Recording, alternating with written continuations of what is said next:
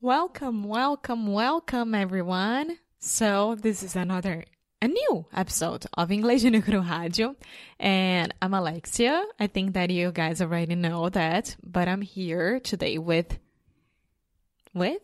With Foster, Yes. welcome. and I do think it's important that we do say welcome every now and then because who knows, maybe we have new listeners of the show that are just joining us today. Exactly. And if that is the case, welcome. Welcome, newbies. Yeah, cool. so, Alexia, you are leading the show today. So, what are we talking about? We are talking about Generation Z. It's the new generation that it's already here. So, just to recap, can I say that? Perfect. Just to recap. just to recap, the Gen Z the, uh, is the people who are born between 1995 and 2012. Yes. So, people that are approximately what age? 8 to 2, no, wait, 8 to 25. Yes, so 8 to 25 year olds are generally classified as Gen Z, Generation Z. And just a heads up if you have not listened to the last three or four episodes, this week we are talking about generations. So if you haven't listened to those, you should probably start there. Yes. So, today we are talking about the negative side of the Gen Z. Um, of course, that we still don't know much about them. Okay. Before we just say negative, so yesterday we talked about what Gen Z is, what they stand for, what defines them, what are their characteristics. And today we're just kind of talking about are they going to be okay? What are some of the positives, the negatives?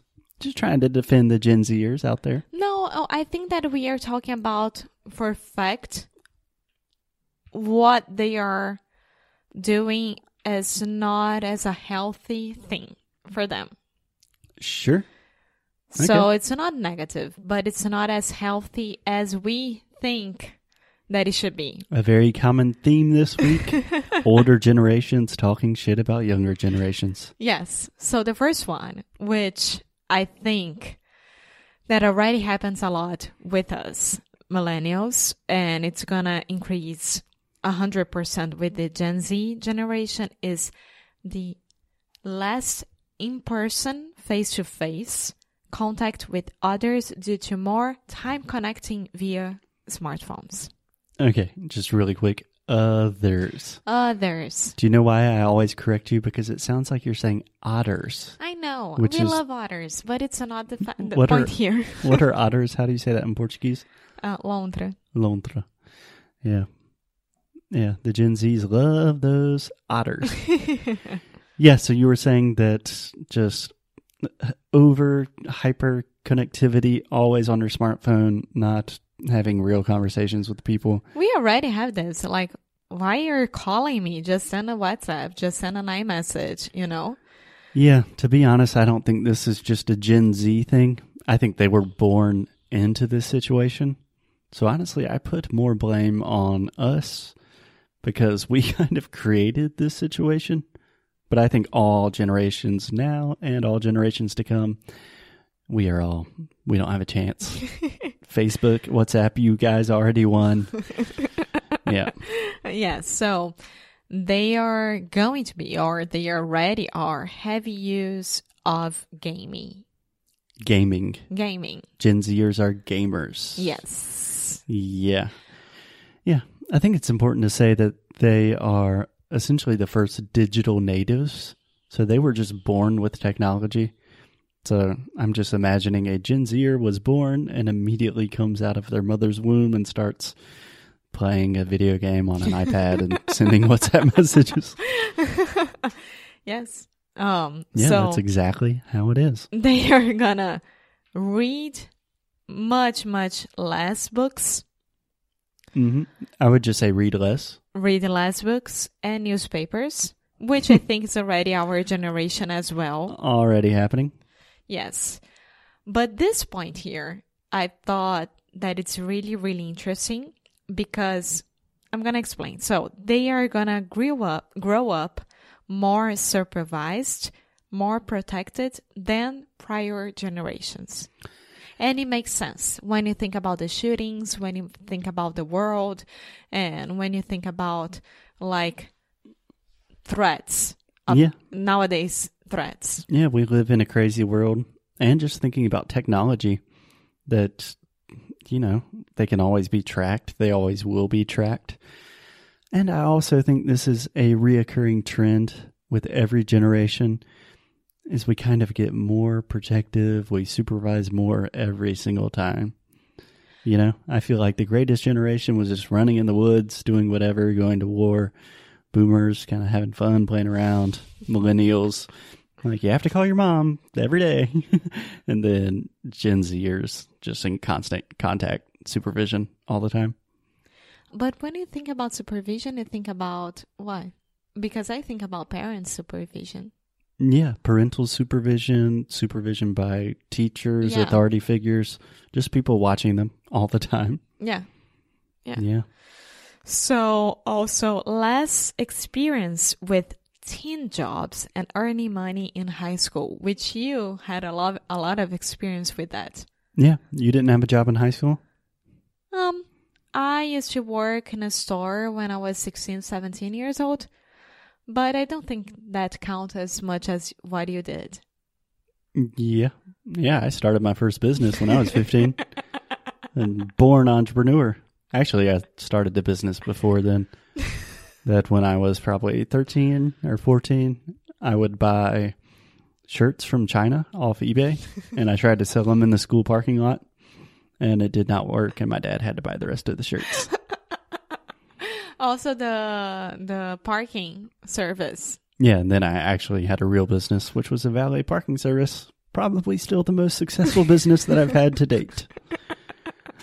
So you're saying Gen Zers are not going to start working until later, probably because robots will take all of their jobs. Probably also because of the um, huge protection and so supervising that they are gonna have. Yeah, they're not going to go out and work at a blockbuster store at midnight because blockbusters don't exist, and if they did, that would be dangerous. Yeah, yeah. Yeah, I agree with that. The last bullet point that I have is that they may stay up till 2 a.m. using smartphone and social media. Yeah, again, I think a lot of these points are just kind of a more intense, exaggerated version of a lot of the things that we see happening in our generation. Yes, I mean, what what I read about the Gen Z as well that they are gonna be very very sassy. Can I say that? Like internet sassy? Do you mean savvy? What's sassy? Sassy is like, mm, no, you didn't, girl. No, savvy. Savvy is like tech savvy. They're just naturally very good at something. Yes. Um, Tech sassy. well, maybe. Yeah. Yeah, they are born with this stuff. They will be good with it. Yes, and the Gen Z they can use five screens at the same time, while millennials can use only two screens at the same time. Yeah.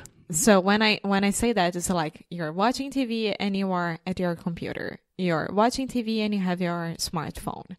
With the Gen Z, they will have the phone, the tablet, the computer, the TV, and maybe something else. I don't know what. Yeah.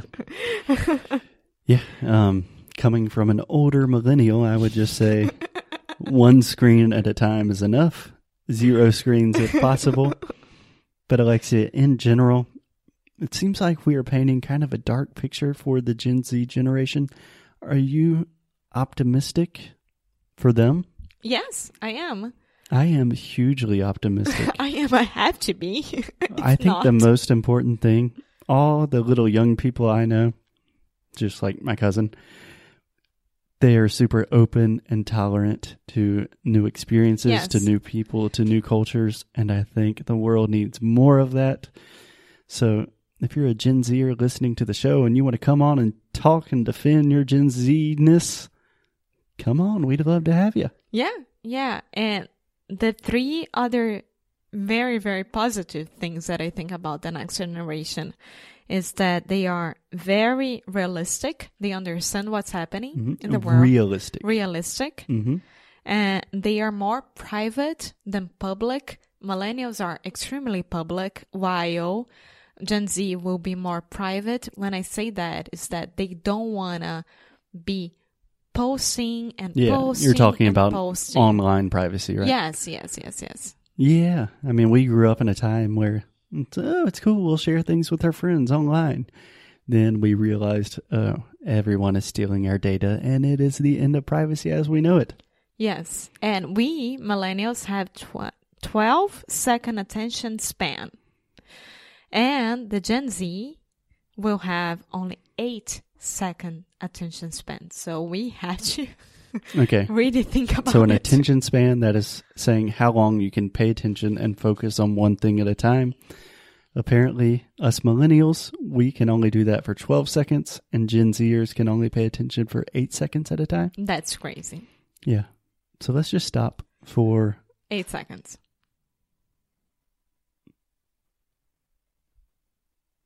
Alexia. Now, What are we doing? that's crazy. I totally forgot. What are we talking about? Someone's playing violin here. It's interesting. Yeah, but think about that, guys. If you want to really improve your English, you can't do that at 12 seconds at a time. You really have to take your time. We have to get our attention back.